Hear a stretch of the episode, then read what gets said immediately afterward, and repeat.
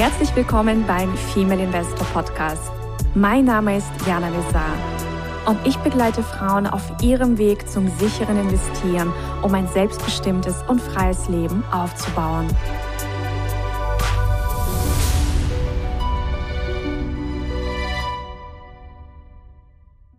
Hallo liebe Investorinnen und zukünftige Investorinnen. Wir begrüßen euch ganz herzlich zu einer frischen Folge Aktienmelange to go. Und ich heiße erstmal die wundervolle Susanna willkommen. Hallo Susanna, liebe Grüße nach Costa del Planes. Oh, hallo liebe Jana, hallo ihr Lieben. Ja, bei mir ist es ja ganz durchwachsen mit dem Wetter, mal Regen, mal Sonne. Wie ist es bei dir? Ich meine, okay, so weit bist du ja nicht entfernt von mir. Es ist tatsächlich auch bei uns sehr durchwachsen. Also ja, ähm, das Wetter ist etwas launisch. Aprilwetter im Mai. Genau, Aprilwetter im Mai. Und das Thema launisch passt ja auch ganz gut zum Immobilienmarkt. Und wir sprechen heute auch tatsächlich über ein Immobilienthema. Mhm. Und zwar, wenn man die Bilanzen, die Jahresabschlüsse von Immobilienunternehmen analysiert, dann fällt da eine Sache auf. Und über diese Sache möchte ich mit euch sprechen, denn das ist ganz, ganz wesentlich. Äh, wir werden uns auch ein, ein Beispiel anschauen von einem sehr, sehr großen deutschen Immobilienunternehmen. Und zwar geht es um die Frage, wie bewertet man eigentlich in der Bilanz Immobilien, die als Finanzinvestition gehalten werden. Ja, weil es gibt ja zwei große Unterscheidungen. Also entweder du hältst Immobilien, um zum Beispiel damit Mieteinkünfte zu erzielen, dann ist eben die Rede davon, dass die Immobilie als eine Finanzinvestition gehalten wird. Oder aber du hast diese Immobilie als Unternehmen einfach nur für operative Zwecke.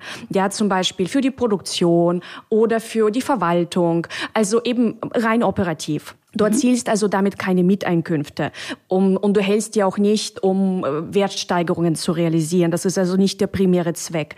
Das heißt, wenn also ein Unternehmen, also ein Immobilienunternehmen, einen großen Bestand an Immobilien hält, die den Zweck haben, um Mieteinkünfte zu erzielen. Zum Beispiel so ein Unternehmen wie Vonovia ja, sehr, sehr großes deutsches Unternehmen, dann mm, ist eben ganz, ganz spannend, sich anzuschauen, wie diese Immobilien bewertet werden in der Bilanz und vor allem, was passiert, wenn diese Immobilien im Wert steigen oder fallen.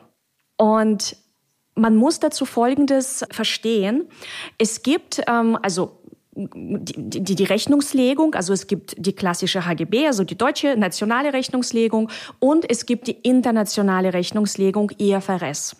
Und nach IFRS und die Unternehmen, äh, die wir analysieren, die sind alle verpflichtet, nach IFRS einen Jahresabschluss, einen Geschäftsbericht aufzustellen. Da gibt es zwei grundsätzliche Möglichkeiten, wie du das abbilden kannst.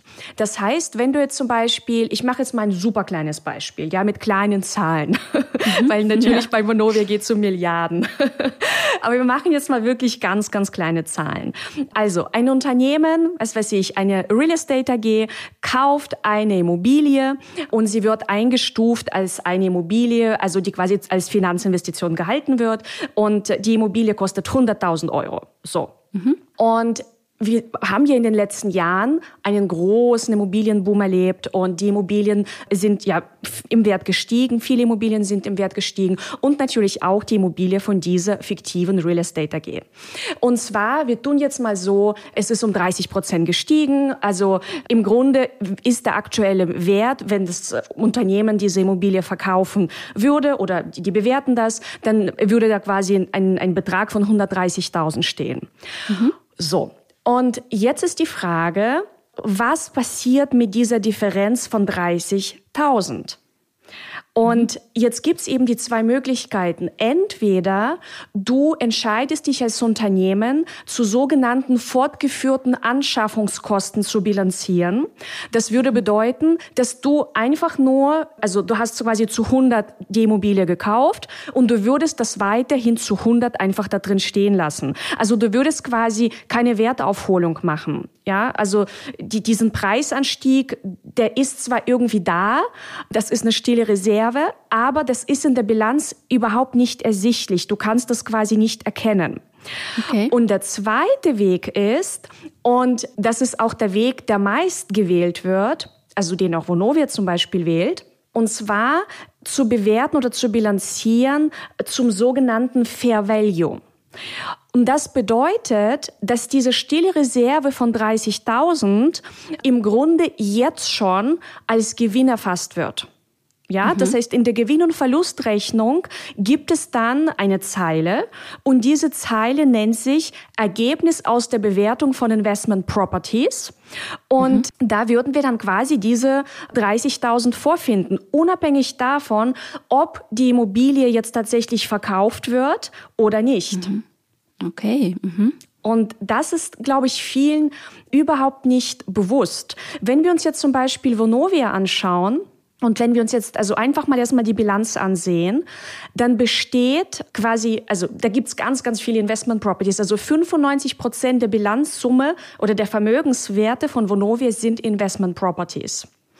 Und jetzt haben sie natürlich auch die letzten Jahre sehr von diesem Boom profitiert. Das heißt, die Immobilien sind hier im Wert immer gestiegen und gestiegen und gestiegen und gestiegen. Das heißt, die hatten in ihren Gewinn- und Verlustrechnungen die letzten Jahre sehr, sehr hohe ja, Gewinne aus der Bewertung von diesen Investment Properties. Aber mhm. diese Gewinne, die können natürlich morgen auch wieder weg sein. Und wir haben jetzt auch tatsächlich das erste Jahr, also in 2022, bei Vonovia einen Verlust. Okay. Und ich habe mir jetzt mal die letzten Jahre rausgesucht. Also 2019 zum Beispiel war in der Gewinn- und Verlustrechnung, also alleine das Ergebnis aus der Bewertung von Investment Properties 4,1 Milliarden, 2020 3,7 Milliarden, 2021 7,4 Milliarden und 2022 dreht sich das Ganze und jetzt sind wir bei 1, gerundet, also 1, minus 1,3 Milliarden. Ja, das okay. heißt, das bedeutet, wenn sich jetzt das Ganze dreht und die Preise anfangen zu fallen, dann muss das auch wieder angepasst werden. Das heißt, ganz viele Bilanzen, ganz viele Gewinn- und Verlustrechnungen werden jetzt unter anderem auch einfach Verluste sehen.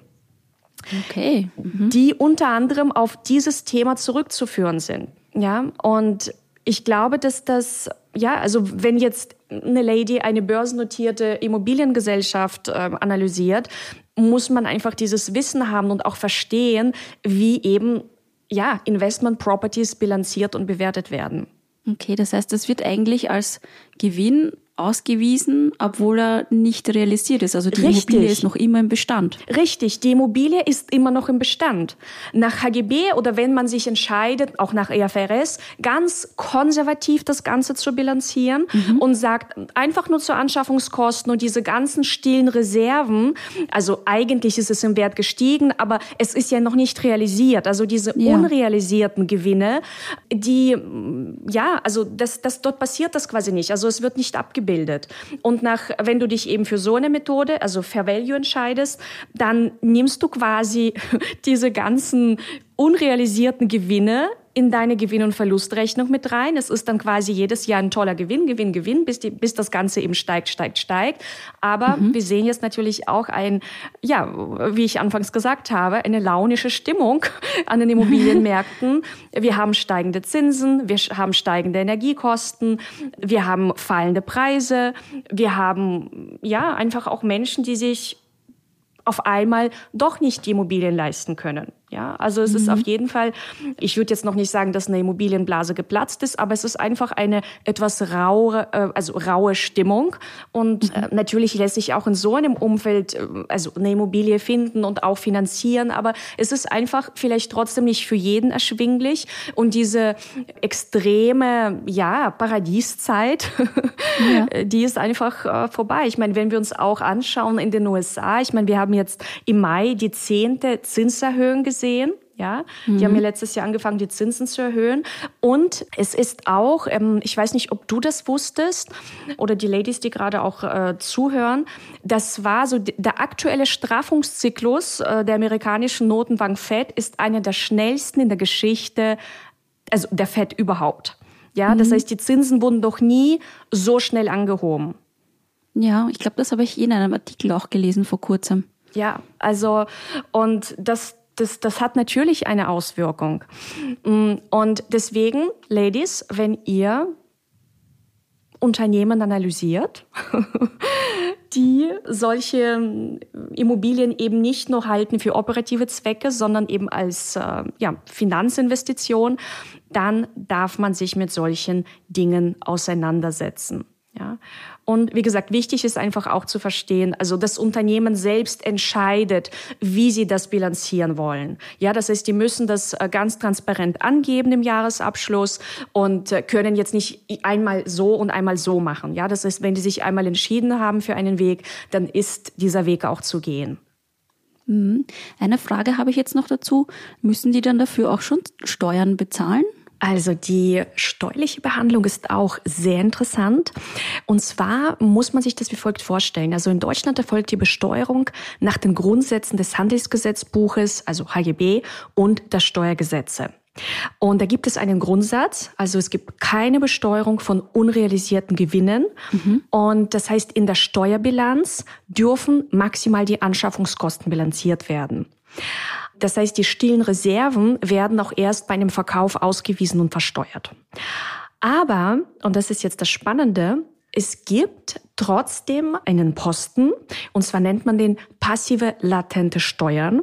Wenn also quasi der Wert der Immobilie in der Handelsbilanz höher ist als in der Steuerbilanz, was hier in unserem Beispiel jetzt eben der Fall ist, dann wird quasi diese Position gebildet, also passive latente Steuern. Und das ist quasi wie so eine Art Merkposten für eine zukünftige steuerliche Belastung. Ja. Ja. Aber in dem Jahr eben, wo einfach nur ja, die Immobilienwert gestiegen ist, in der Handelsbilanz der höhere Wert ausgewiesen ist, ist erstmal keine Versteuerung notwendig oder es wird eben nicht versteuert, sondern erst, wenn es tatsächlich verkauft würde. Mhm. Ja, also ähm, man kann sich einfach das so merken, ja, es gibt einen Unterschied zwischen der Handelsbilanz und einer Steuerbilanz. Mhm. Also eine sehr gute Frage. Danke.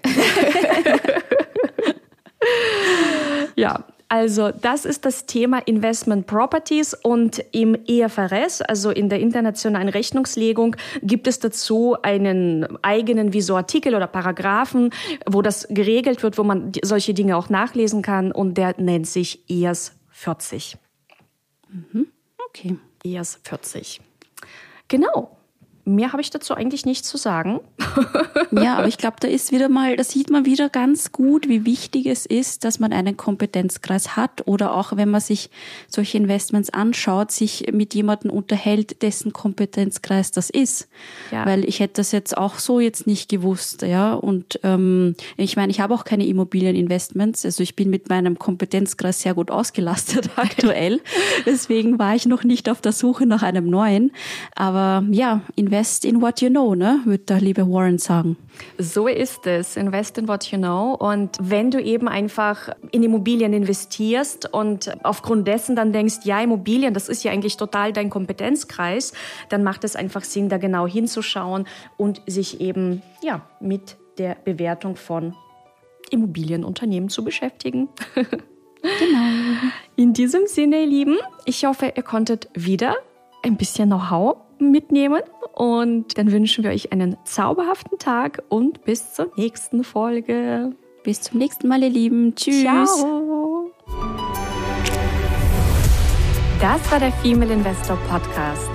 Für mehr Inspirationen, wie du mit Leichtigkeit zur Investorin wirst, schau gerne auf meine Website www.female-investor.com. Bis zum nächsten Mal, deine Jana.